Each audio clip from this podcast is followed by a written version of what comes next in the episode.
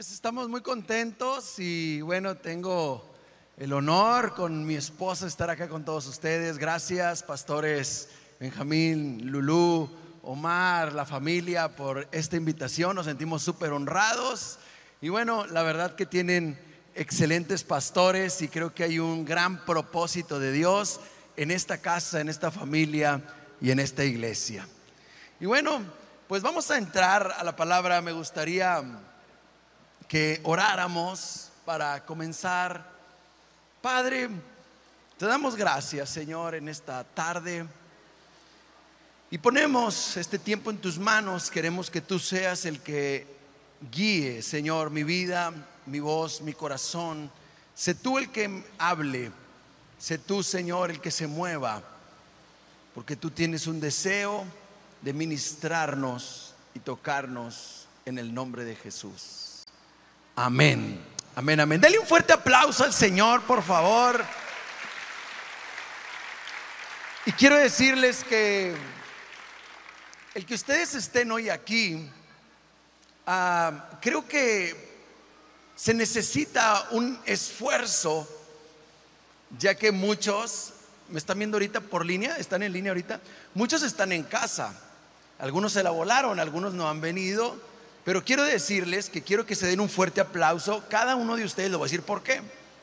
Porque yo creo que el estar ahorita aquí requirió un esfuerzo de su parte se despertaron, se levantaron, dijeron, no tengo que bañar. Bueno, eso esperamos, ¿verdad? Me voy a cambiar, voy a ir, me voy a agarrar el camión, el taxi, voy a trasladarme probablemente 20 minutos, media hora, una hora, más de una hora, no sé. Pero creo que tuviste que hacer un esfuerzo para poder estar hoy aquí en la casa del Señor y quiero darte una palabra de parte de Dios. Todo esfuerzo en Dios siempre traerá una recompensa de parte de Él. Así que dale un aplauso. Tú mismo date un aplauso. Porque te esforzaste. Gracias por el agüita. Te esforzaste. Y esos esfuerzos valen la pena. De verdad familia, valen la pena. A veces nos esforzamos para algunas cosas porque nos apasionan, nos gustan, nos ah, deleitamos, nos apasionamos. Me acuerdo la primera vez que me invitaron a pescar. Yo había pescado a pura gripa, no, no, no, había pescado eh, de adolescente, donde soy yo, que soy de Monclova, Coahuila, hay una presa que queda como a una hora y media, más o menos. Y iba muy esporádicamente, pero me gustaba pescar. Pero cuando Dios nos llevó a Ana y a mí para Matamoros, la playa está a 45 minutos. Y me acuerdo que una vez se pusieron de acuerdo unos hombres de la iglesia y me dijeron, oye pastor, ¿no quieres ir a pescar? Le digo, claro, vamos, tengo muchas ganas, tengo mucho que no voy. Y yo estoy acostumbrado a pescar en agua dulce, de manera diferente a el agua salada, ¿no? Hay varios tipos de pesca. Entonces me dice, bueno, pues prepárate y todo. Y, le digo, es que no tengo nada. Bueno, pues yo traigo caña y esto y lo otro. yo, no te preocupes, ok. Nos mandamos un mensaje más tarde, ya está. Eso fue el domingo donde nos pusimos de acuerdo. Ya en la noche me mandan un mensaje porque nos íbamos a ir el lunes, porque nosotros descansamos para los pastores es San Lunes, ¿verdad? Y ese, ese lunes tocaba que era eh, festivo. Y me acuerdo que me mandan un mensaje y me dice, listo pastor, mañana a las cuatro y media de la mañana. Y yo le dije, ¿es manda o es ir a pescar? ¿A las qué? treinta de la mañana para poder irnos con tiempo, comprar la carnada y llegar a pescar como a eso de las de las 6 de la mañana. No se podrá más tarde ir a pescar. ¿Por qué a las cuatro y media de la mañana? O sea, ¿qué, cómo? O sea, ¿qué es eso? Podemos buscar a, ir a pescar este, más tarde, ¿no? O sea, ¿por qué tan temprano? Pues ahí estaban afuera de mi casa a las cuatro y media. Aquí estamos esperándote, pastor. Y yo, dame cinco minutos, voy para allá. Me estaba despertando, ¿no? Y yo dije, ¿cómo hay cosas que te apasionan, en las que te esfuerzas? Hay cosas que nos apasionan donde damos el extra. Hay cosas que nos apasionan donde se nos quita el sueño, nos levantamos temprano, se nos quita el cansancio.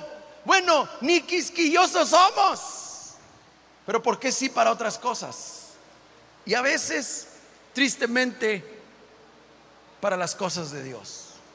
Hoy traigo un tema que Dios puso en mi corazón y que ahorita que estaba el hermano levantando la generosidad, wow, sentí como Dios me estaba confirmando que el tema que Dios puso en mi corazón era el tema que Dios quería que yo diera. Y el tema que traigo para ustedes hoy de parte de Dios es cultura de honra. Y quisiera que voltearas con la persona que está a tu lado y le dijeras, necesitamos tener una cultura de honra. Dile, dile a la persona que está a tu lado, necesitamos tener una cultura de honra. Sabes, cuando hablamos de cultura, es una palabra que pues es como algo muy normal que hemos visto últimamente, ¿no? Como que, ah, mira, la cultura de la iglesia, la cultura de la empresa. La palabra cultura tiene que ver mucho con nuestra identidad o la identidad que le queremos dar a algo, a alguien, a la empresa, al negocio. Si yo te dijera, dime de qué estoy hablando, salsa, tacos y mariachi. ¿De qué estoy hablando? De México. ¿Sí o no? O sea, hay cosas que hacemos que nos caracterizan, que nos identifican. Nuestra familia, nuestro país, el Estado, los estados, las ciudades, tenemos ciertas características prácticas, comidas, palabras, formas, hábitos que nos caracterizan. Y a eso se le llama cultura. La palabra cultura viene de la palabra cultivar en latín. Y muchas veces la cultura eh, viene a ser la base y lo que nos identifica hacia para con otros. Y quiero decirles algo, hoy en día hemos perdido un poco el tener como base una cultura de honra dentro de la iglesia. Y me siento con mucha autoridad para decir algunas cosas que voy a estar mencionando ahorita. Hemos perdido mucho el honrarnos. Me acuerdo que un día mi pastor, mentor, mi, mi, mi, pastor Isidro, un día me mandó a hablar. Y me dijo, Paco, ven, quiero mencionarte algo. Quiero enseñarte algo. Y me sentó, él venía caminando, yo iba por allá, iba por otro lado caminando del auditorio. Y me acuerdo que me sentó por ahí, entre las filas, un día normal de oficina, y me dijo, hay algo que ha estado en mi corazón hace algunos días. Y me dijo, no dejen de honrar a las personas en el mesón del cielo. Yo me le quedé viendo y no le entendí muy bien. A veces decía cosas, pero necesitábamos que nos las explicara. Y le digo, es que no entiendo bien, pastor, ¿a qué te refieres con que no dejemos de honrar? Y me dijo, es que todo lo que ustedes hacen en el mesón es una muestra de honra hacia la gente. Ustedes los están honrando. Y cuando tú honras, tú estás levantando, tú estás sanando, tú estás restaurando. Cuando la honra es quitada, pasará todo lo contrario, Paco. Habrá heridas, habrá lastimaduras, y entonces aquello estará siendo aplastado, aquello estará siendo lo estaremos bajando, aplastando y llevándolo a ser menos. A mí se me quedaron muy grabadas estas palabras porque definitivamente yo no lo había visto de esa manera. Pero cuando venimos a Jesús, nos damos cuenta que Él empieza a traer palabras a nuestros oídos, a nuestro corazón, que buscan honrar nuestra vida, que buscan levantar nuestra vida, porque fíjense, esto es interesante y voy a hablar un poquito acerca de qué es o qué significa la palabra honra. ¿Qué significa la palabra honra? O sea, ¿qué es honra? ¿Qué es honra? Y quiero darles algo del significado de la palabra honra en la Biblia. Honra significa levantar, venerar, adorar, significa valorar. Y esta, esta palabra me encanta. Porque esta es una de las maneras en las que nosotros podemos darnos cuenta que nosotros estamos honrando. ¿Cómo tú y yo nos podemos dar cuenta que nosotros honramos algo o honramos a alguien? Cuando nosotros lo valoramos, cuando nosotros lo tenemos en alta estima, cuando para nosotros eso es importante.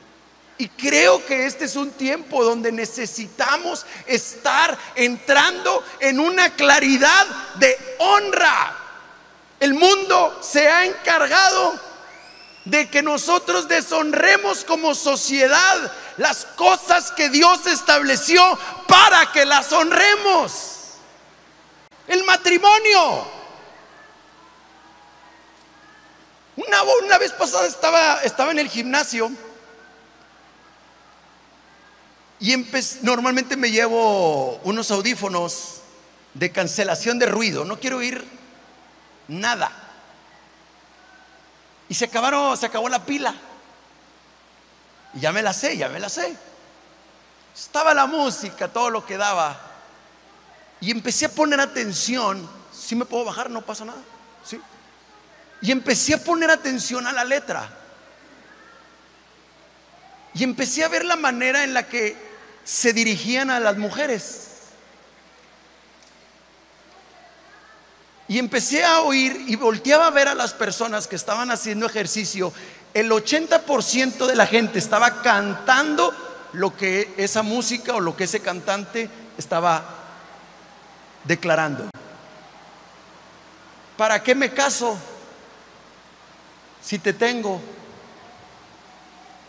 Y si me canso, te cambio. ¿Para qué si te puedo tener varias?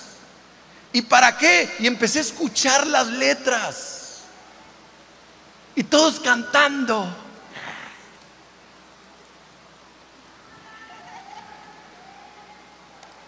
Y, y a veces, ah, pero escuchamos cosas de Dios. Qué religioso. Cuando no nos hemos dado cuenta que el enemigo y lo que el mundo está estableciendo es influir dentro de la iglesia para robarnos la cultura de honra que Dios quiere que establezcamos primeramente en nuestra vida, primeramente en nuestro corazón, porque estamos perdiendo el sentido de la honra.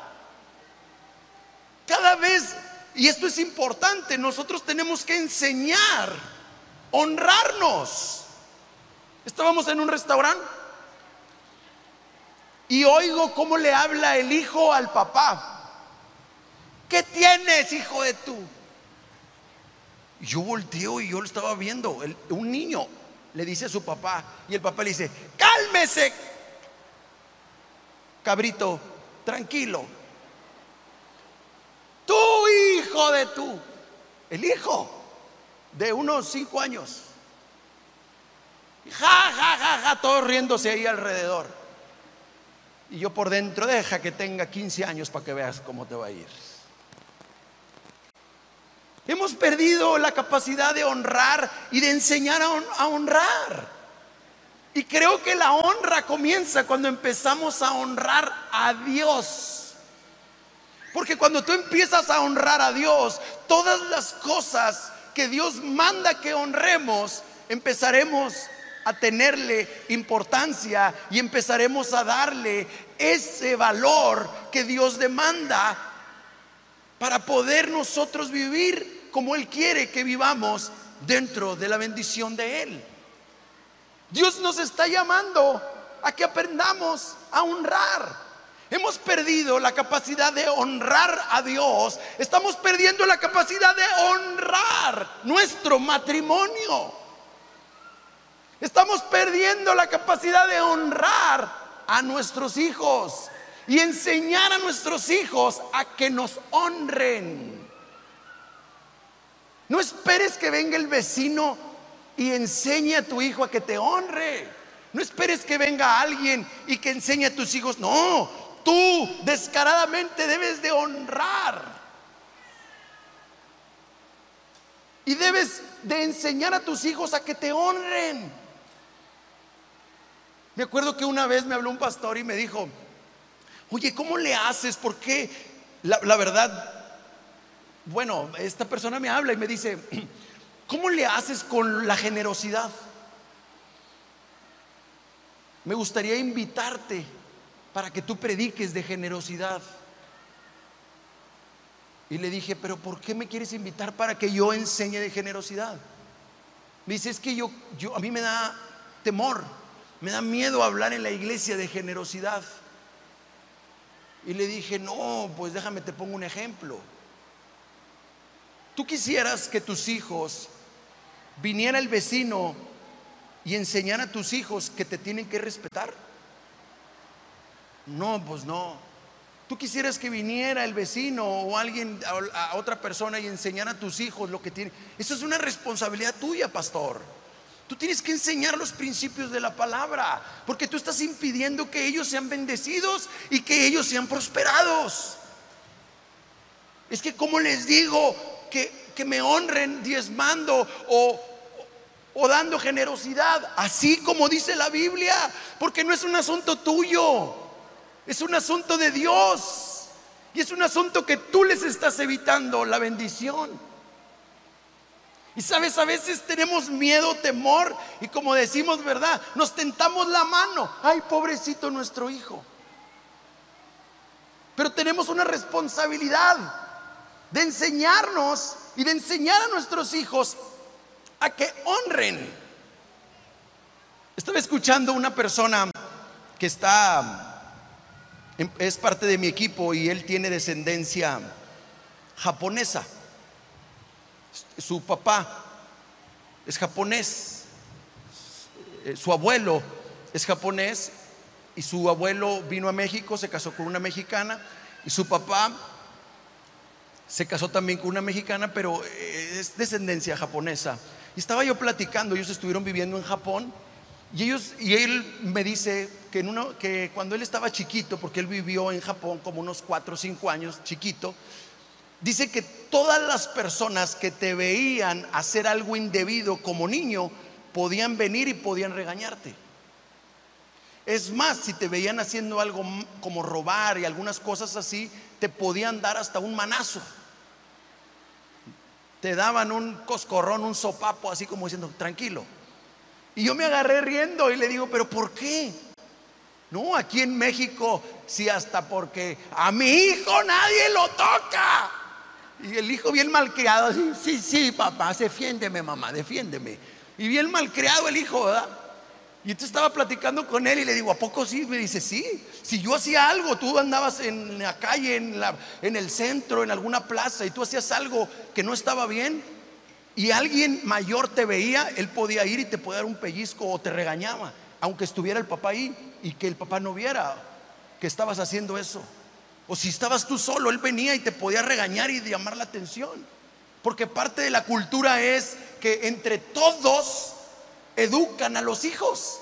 Entre todos se ayudan unos a otros para formar esa gran cultura de honra.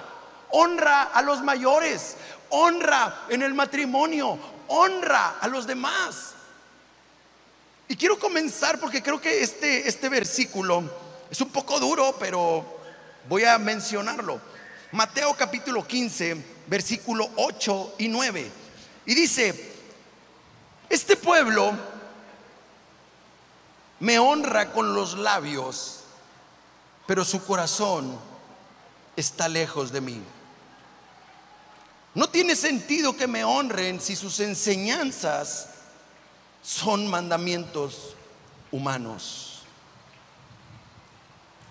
A veces pensamos que porque venimos a la iglesia, a veces pensamos que porque creemos en Dios o confesamos palabra de Dios, estamos honrando a Dios. Pero dice la palabra que Dios dijo en una ocasión, ustedes de labios me honran, pero su corazón está lejos de mí. Me puedo dar cuenta cuál es el, el principio de la honra para con Dios. El principio de la honra para con Dios no se trata de las palabras que salen de mi boca solamente, sino que el principio de la honra para con Dios es tener un corazón abierto para acercarme a Él para agradarle a Él, para buscar lo que Él le agrada, lo que a Él le gusta. Así es como comenzamos honrando a Dios. Así es como se honra al Señor. Cuesta trabajo, es difícil, es complicado. Sí, pero no es imposible. Y creo que más en este tiempo, en donde hemos pasado momentos difíciles y complicados como sociedad.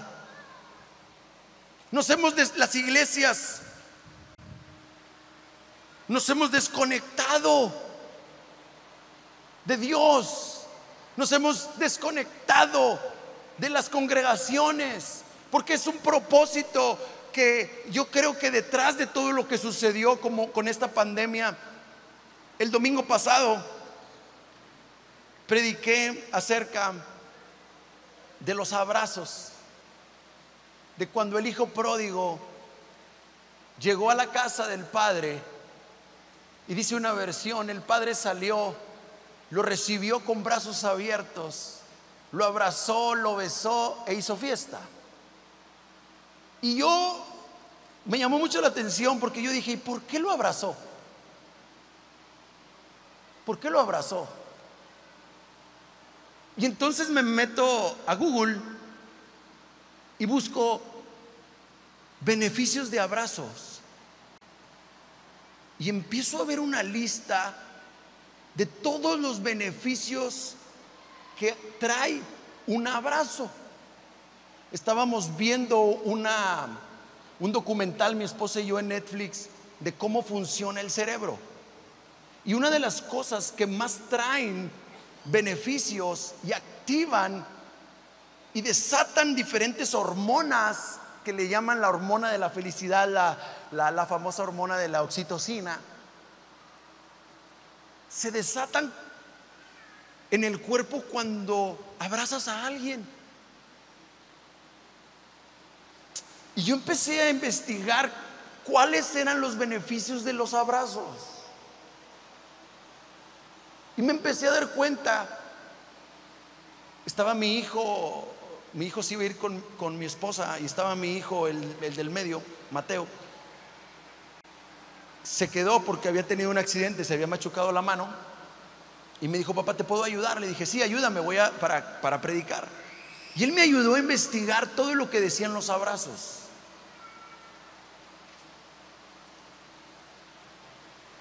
Los abrazos desatan dentro de nuestro cuerpo diferentes hormonas para mantenerte más sano emocionalmente.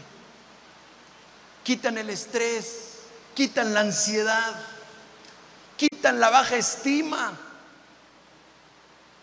Te ayuda a tener menos problemas cardiovasculares. Empecé a ver todos los beneficios que existen al abrazar. ¿Y qué fue una de las cosas que hizo la pandemia? Mi esposa ya no me quería abrazar que porque si no la contaminaba. Supo, no, esa es broma, ¿eh? Supo que tenía que probablemente me había dado COVID, no me mandó al tercer piso, hermanos. Me dijo, ya que te hagas la prueba y que te salga negativa, bajas. Por lo pronto, aquí está tu comida. Me la puso en el escalón de la escalera. Y le dije, ¿y el amor de Cristo? Pues que te ame Él porque nosotros nos queremos cuidar. Me sorprendí cómo la pandemia empezó a traer un distanciamiento. Empezamos a perder la cercanía.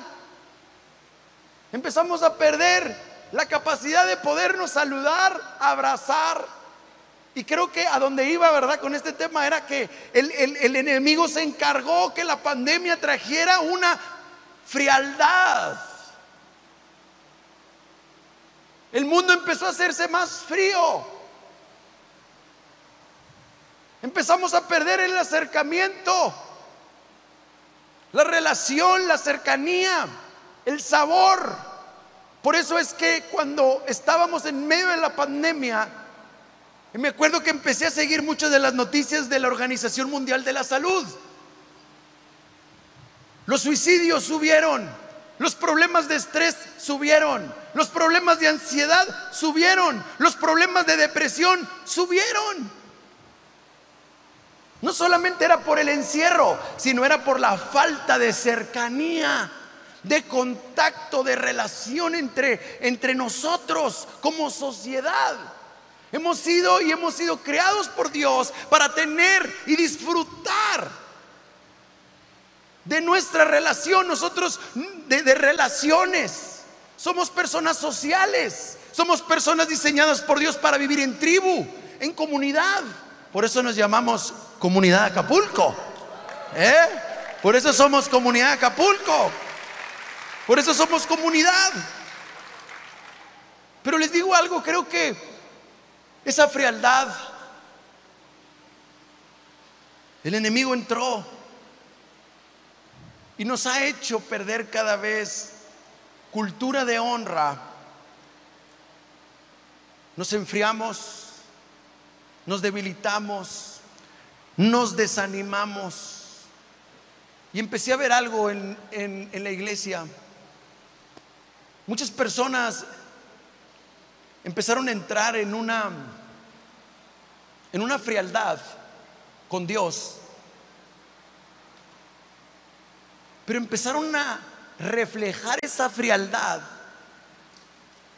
en una incomodidad para con la iglesia.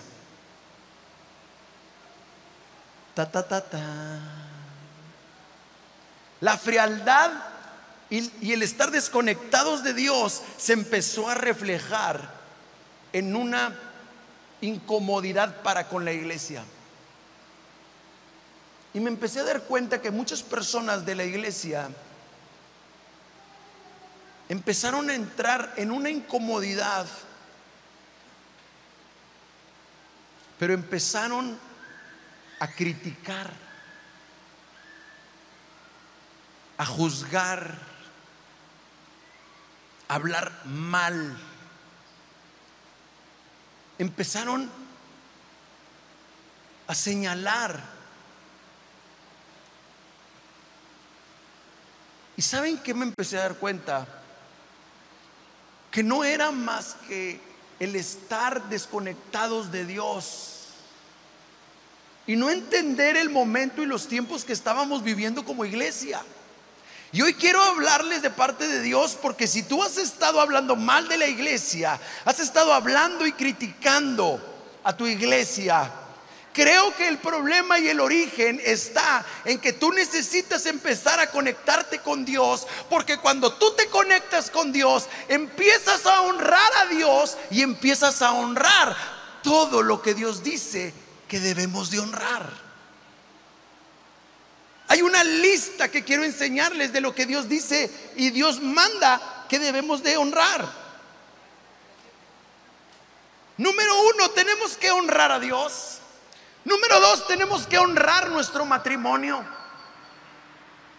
Somos llamados a honrar a nuestra esposa. Somos llamados a honrar a tu esposo. Eres llamado a honrar a tu esposo. Todo lo que tú valoras, tú lo honras. Todo lo que tú cuidas, tú lo honras. Todo a lo que tú le pones amor y cariño, tú lo honras. ¿Cómo puedo darme cuenta que yo estoy honrando a mi pareja? Cuando yo le doy tiempo, cuando yo le doy de mi expresión de importancia, cuando yo estoy valorando a lo que tú valoras, tú honras. Por eso es que hay matrimonios que se han destruido. Por eso hay matrimonios que el diablo ha hecho estragos con ellos. Porque se ha perdido la capacidad de honrar. Debemos de honrarnos. Debemos de valorarnos en el matrimonio.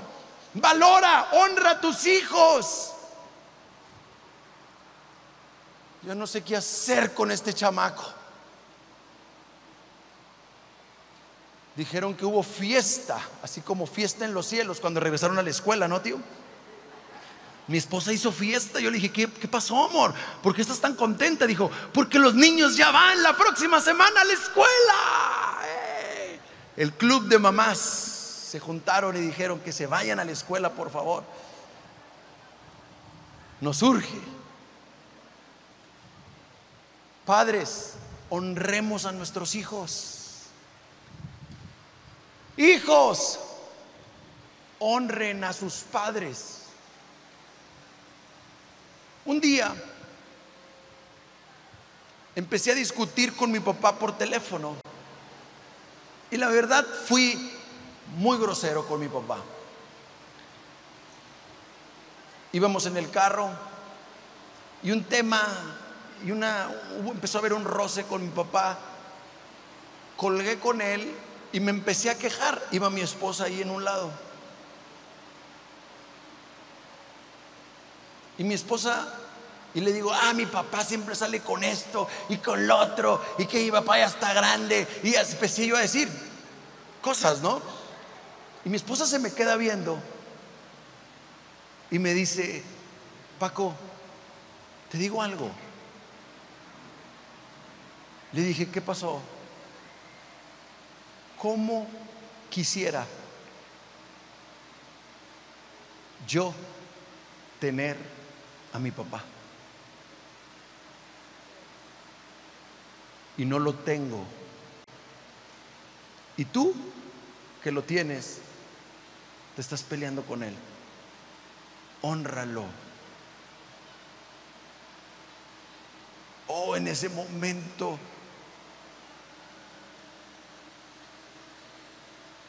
¿Cuántas veces aquellos que tenemos papá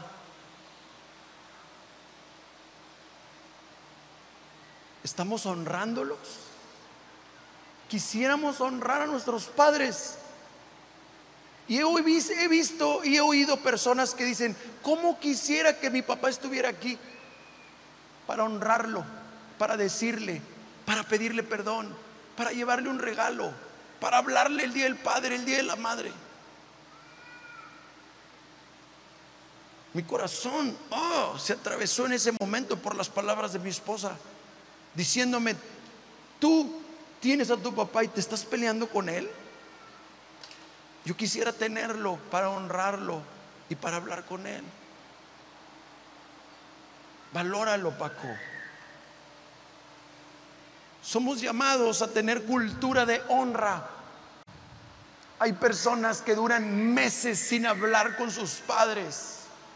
Cuando ya estás casado, cuando ya estás grande, tienes a tus hijos.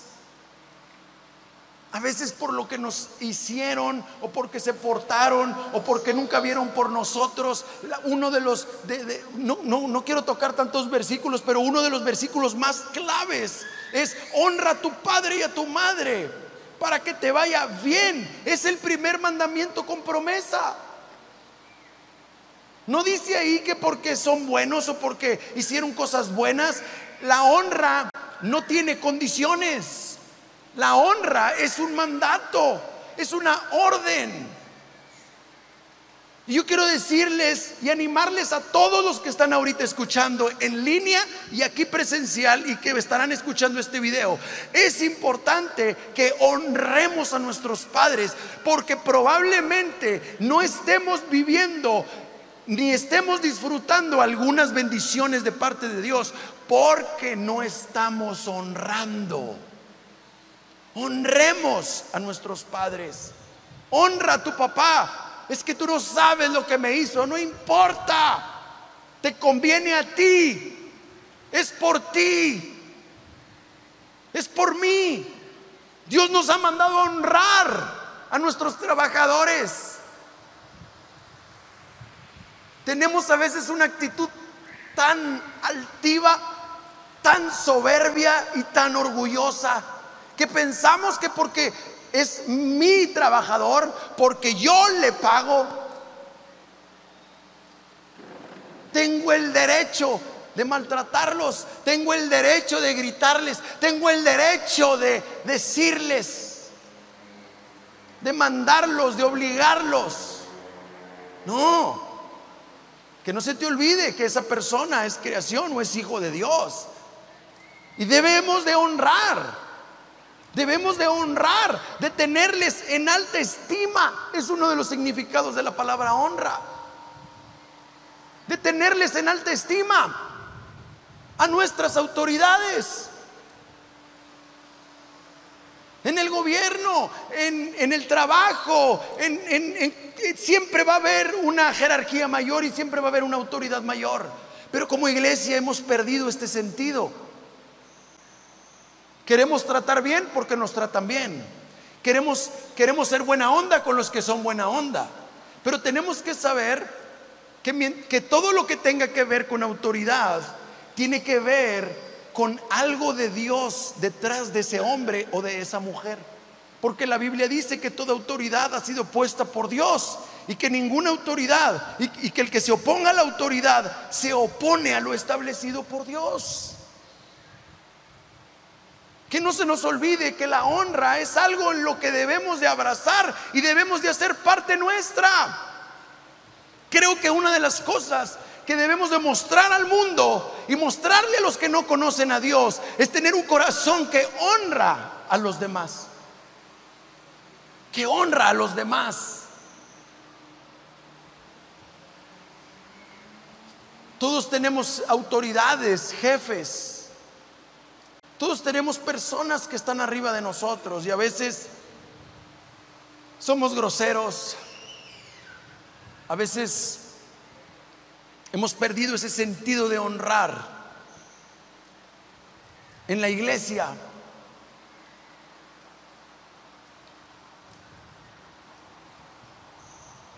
creo que hay algo que a veces se nos ha olvidado y es, yo creo que todos deseamos que nos honren. ¿Quién, ¿A quién le gusta que lo honren? que lo valoren, que lo aprecien, que lo estimen. Levante su mano, a ver, ¿a quién le gusta que lo honren? Levántala, levántala, levántala, levántala, eso. Pero te voy a hacer una pregunta. ¿Te fijas cómo a todos nos gusta que nos honren? Pero ¿a cuántos nos gusta honrar?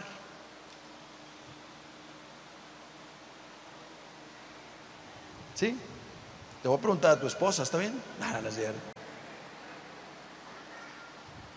Nos gusta que nos honren, que nos valoren, que nos traten bien, que nos tengan en alta estima. Pero les digo algo, la honra es algo que buscamos tener, pero que muchas veces no buscamos dar. Y la honra, cuando tú buscas darla, será algo que te estará persiguiendo para que también otros te la den. Porque es, un principio. La Biblia dice que lo que sembramos cosechamos. Cuando tú te has enfocado te enfocas en dar honra, tú recibirás honra.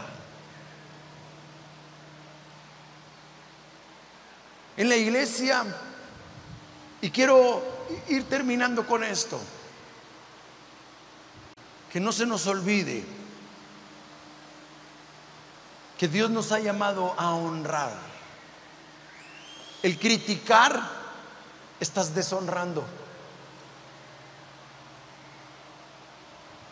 El murmurar, estás deshonrando.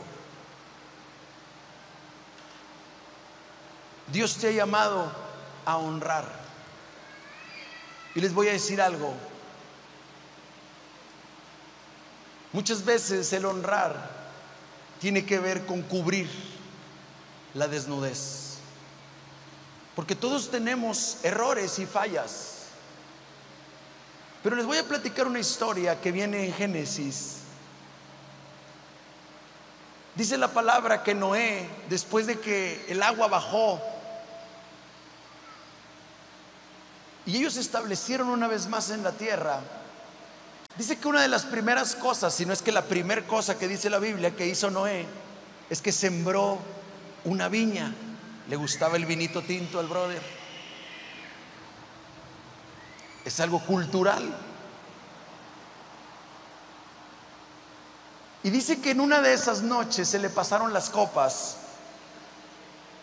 Y él estaba, de una manera muy sabia, solo en su tienda. Él estaba solo en su tienda. Quiero imaginar que estaba lleno de presión, estaba lleno de angustia por todo lo que él había vivido durante muchos años, críticas. Murmuraciones, ataques, la gente iba y se burlaba en la cara diciéndole, ¿qué te pasa, Noé? Estás loco. ¿Cómo vas a construir un arca si aquí nunca llueve? Imagínate todo lo que pasó por su mente y por sus emociones. El que animales se subieran. Oye, ¿cómo se van a subir? O sea, todo lo que vivió como ser humano. Una presión que se estuvo aguantando. Pasa todo el diluvio. Está en la tierra ya otra vez para establecerse y se le pasan las copas en su carpa y entra su hijo menor. Tenía tres hijos, Sem, Cam y Gafet. Y Cam entra y cuando ve a su papá desnudo, era una deshonra. Acuérdense, cuando se vieron desnudos Adán y Eva, Era una vergüenza, era una deshonra, la desnudez. Y dice que Cam, cuando vio a su padre desnudo, ¿qué creen que fue lo que hizo? Fue corriendo a sus hermanos a decirle, ¿a que no saben qué? Vi a mi papá que anda en puros cueros. Nombre. Burlándose los dos hermanos fueron, escúchenme, dice la Biblia, volteados, tomaron sus ropas y yendo de espaldas hacia ellos, hacia él, para no verlo, taparon su desnudez.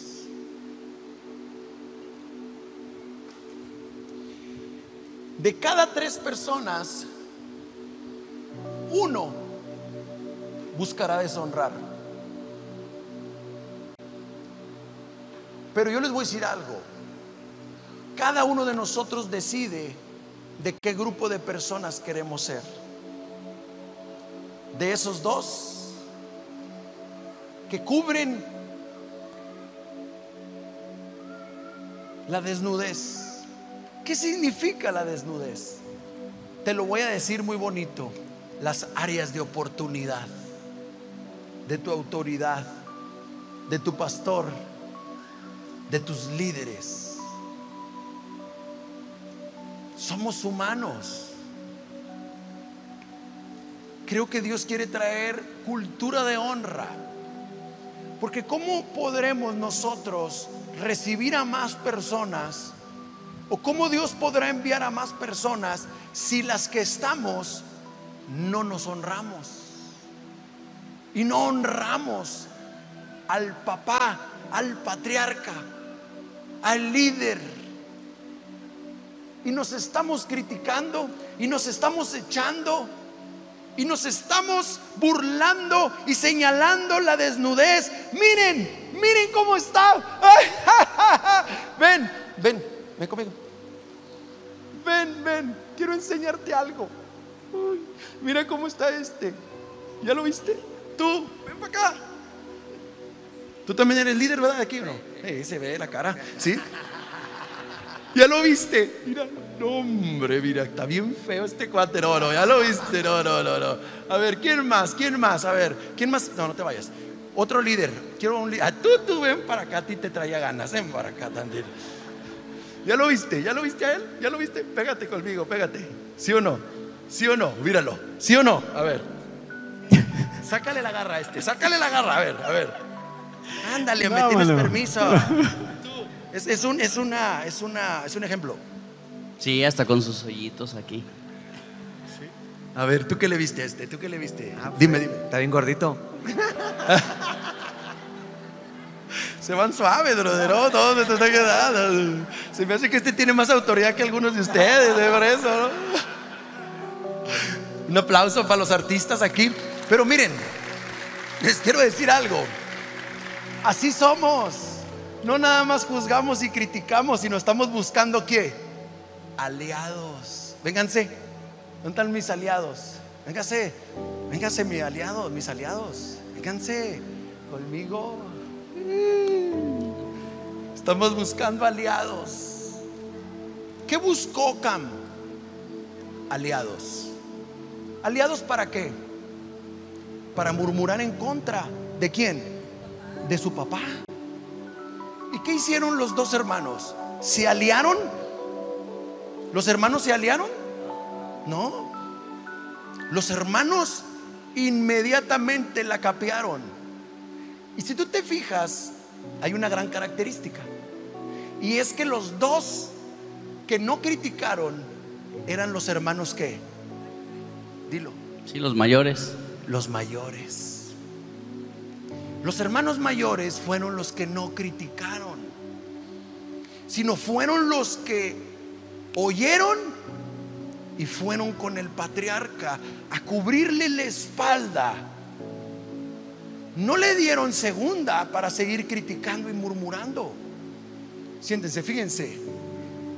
Hay algo que se está moviendo en la iglesia. Y es un es un espíritu de Caín. El espíritu de Caín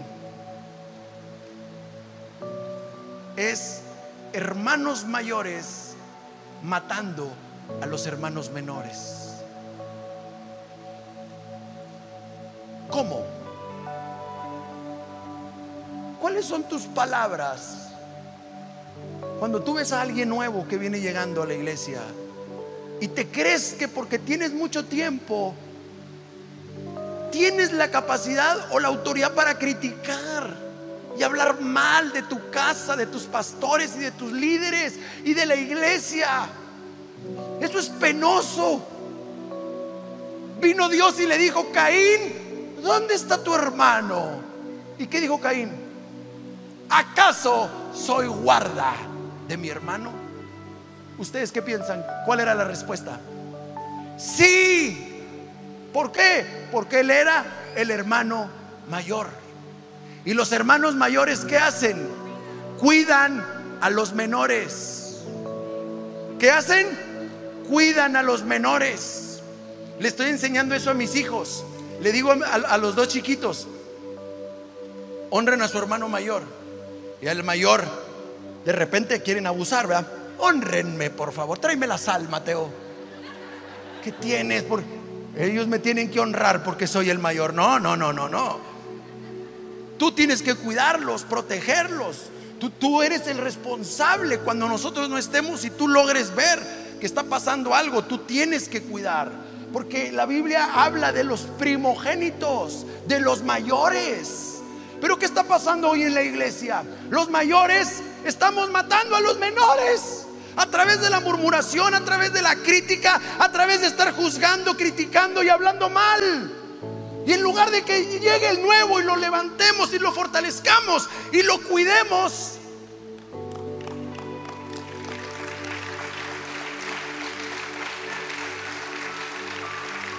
ten cuidado con ese, ten cuidado allá. Y haz esto. Y mira, y, ya lo llenaste, ya lo envenenaste.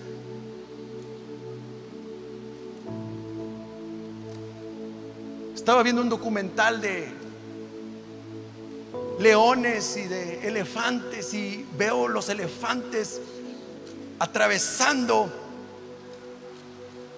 unas manadas de leones y de hienas y todos los elefantes pequeños en medio y los elefantes más grandes y elefantas alrededor, rodeándolos. Y van los otros cayéndose con la trompa y, van caminando. Dice, todos protegiendo a los más pequeños. Todos. Cultura de honra. Déjenme les digo que viene un avivamiento para esta iglesia. Viene un crecimiento para esta iglesia. Pero Dios quiere que nos honremos unos a otros. Dios quiere que nos cuidemos unos a otros.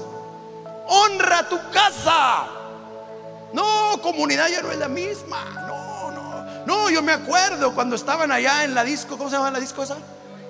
en el Joy. No, no, yo me acuerdo. Allá, allá sí eran reuniones.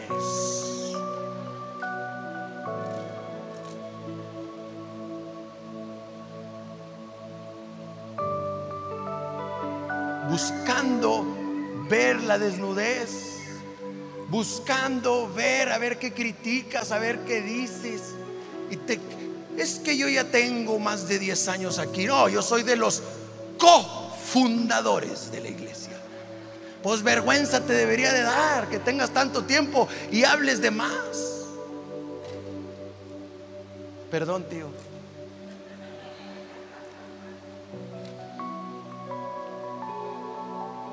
Pero creo que esta pandemia nos ha querido debilitar. Y de verdad les digo algo. Porque a veces he platicado con pastores de cobertura sobre todo y otros que no son de cobertura y todos queremos maquillarla. Pero la verdad, la iglesia a nivel mundial está débil. Pero les voy a decir algo. Vienen los mejores momentos de la iglesia. Donde la iglesia se levanta, se fortalece. Donde la iglesia honra, respeta. Y nos vamos a levantar en el nombre de Jesús. Y si hay algo que Dios tiene que hablar a nuestra autoridad, Dios se va a encargar de hablarle. Pero tú y yo por lo pronto honremos a nuestros padres espirituales, honremos nuestra casa, honremos a nuestros líderes. Y saquemos de la iglesia ese espíritu de Cam, ese espíritu de Caín que quiere que matemos a los menores y que quiere que juzguemos y critiquemos señalando la desnudez de la autoridad.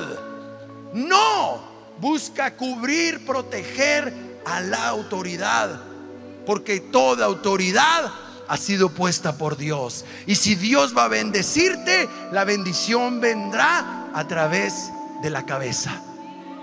A través de la cabeza. Voy a hacer algo hoy. Y quisiera que nos pusiéramos de pie.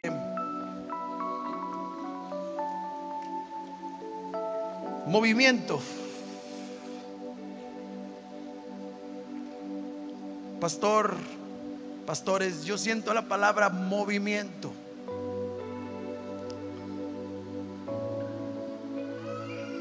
Y así como toda agua que corre es agua viva, es agua sana. Pero toda agua que está estancada se echa a perder, se enferma y no puede haber vida. Yo veo que hay movimiento. El movimiento de Dios. Estrategias, pastores Mover del Espíritu Santo. Y estrategias que Dios estará mostrándoles para caminar en ellas. No viendo la comodidad, sino viendo la necesidad de la gente. Lo más cómodo era regresar a toda la gente a sus casas. Pero Jesús dijo, denles de comer. No era cómodo, no era barato. Pero Jesús multiplicó lo que uno tenía para darles a todos conforme a la necesidad que estaba viendo en ese momento. Yo quisiera que todos cerraran sus ojos.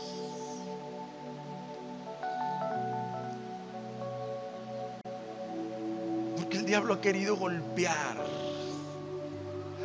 ha querido lastimar en esta pandemia el liderazgo, la unción el diablo ha querido detener el fluir del Espíritu a través de traer frialdad, distanciamiento. Pero Dios se levanta. En comunidad de Acapulco, Dios se levanta. Y su Espíritu Santo viene nuestro corazón. Familia, levanta tus manos al cielo.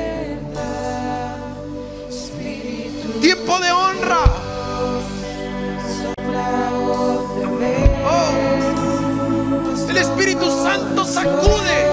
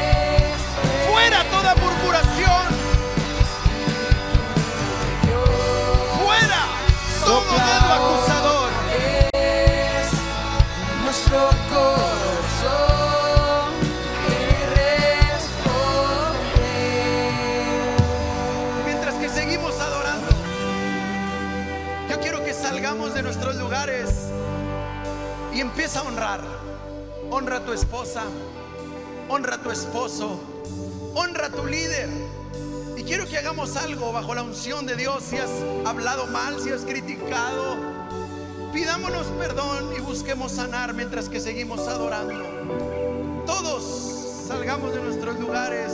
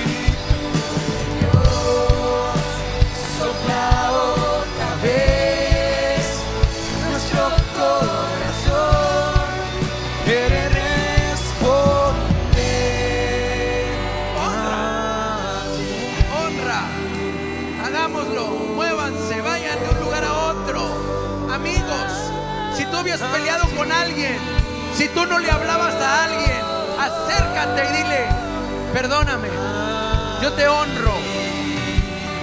Hijos,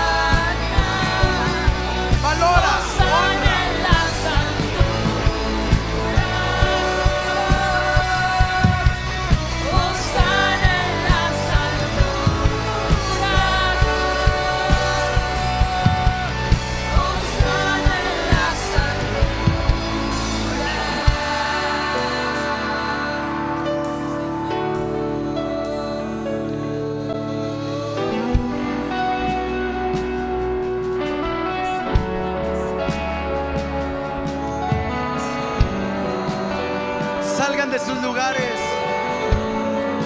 y honren, amigos, amigas, matrimonios, padres e hijos, hijos y padres. Vamos a honrarnos, transmitamos esta